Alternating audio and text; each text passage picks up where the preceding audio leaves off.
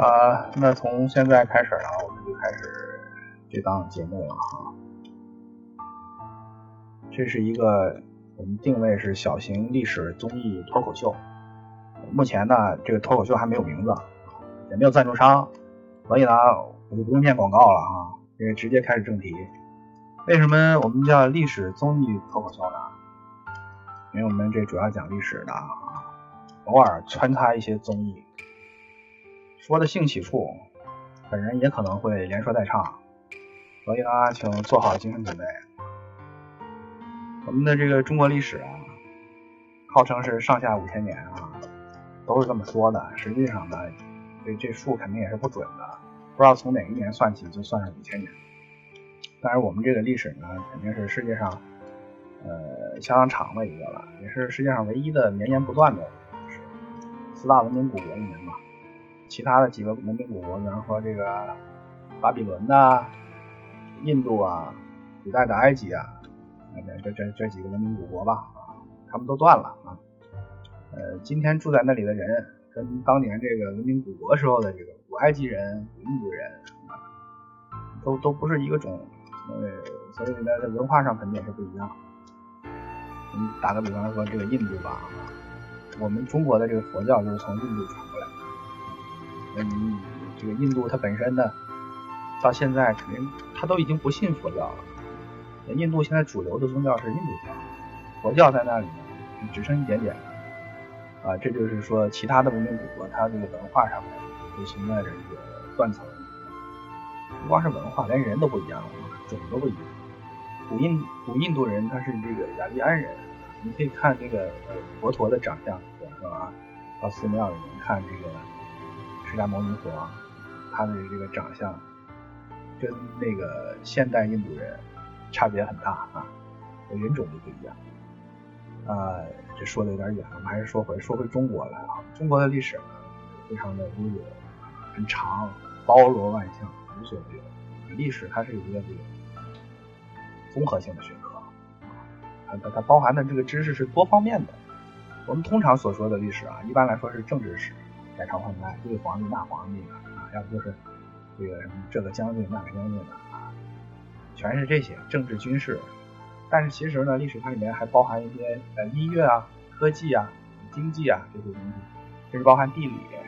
这个司马迁早期在写这个史记的史史记的时候，他就专门有这个讲财经的一块，还有专门讲这个天文历法的，还讲这个历史的，都分开的讲的。但是呢，这个。主要的题材就是人物传记啊，它是纪传，所以呢，他会给这个历史上的重要人物都列一个传记啊。那肯定这些重要人物都是当官的吧，因为中国古代是官本位的，所以呢，这些呃能够在史书里面呃有传记的人，一般都是当官的啊，都是政治家，所以他就中国历史呢，可能就是偏向于政治或者是军事啊。实际上我们说这么多，其实就是说。这个历史它不光是包括政治，呃，包括方方面面的。我们在讲的时候也不是光讲政治啊。其实司马迁他作为这个中国的史学之父啊，他当时在这个写《史记》的时候呢，他自己也说，他写《史记》的目的是什么啊？两句话，叫做“究天人之际，穷古今之变”。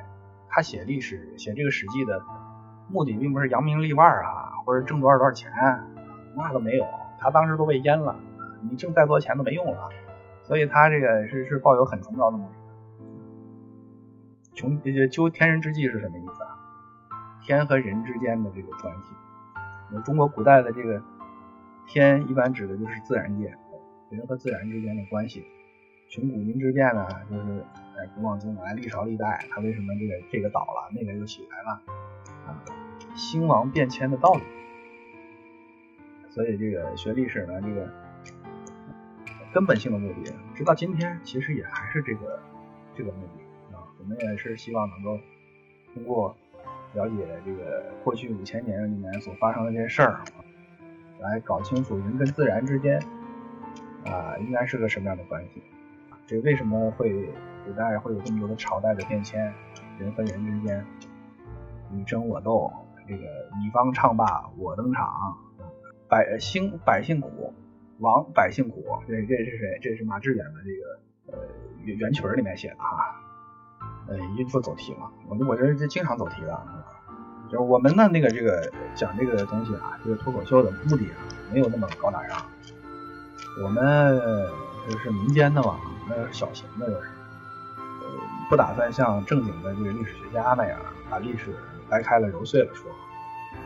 那是人们那个大大学教授的工作啊，他们这个一本正经的拿本书在那里面啊，全是文言文，哒哒哒哒哒哒的啊什么什么，说听那那是催眠的那玩意儿啊。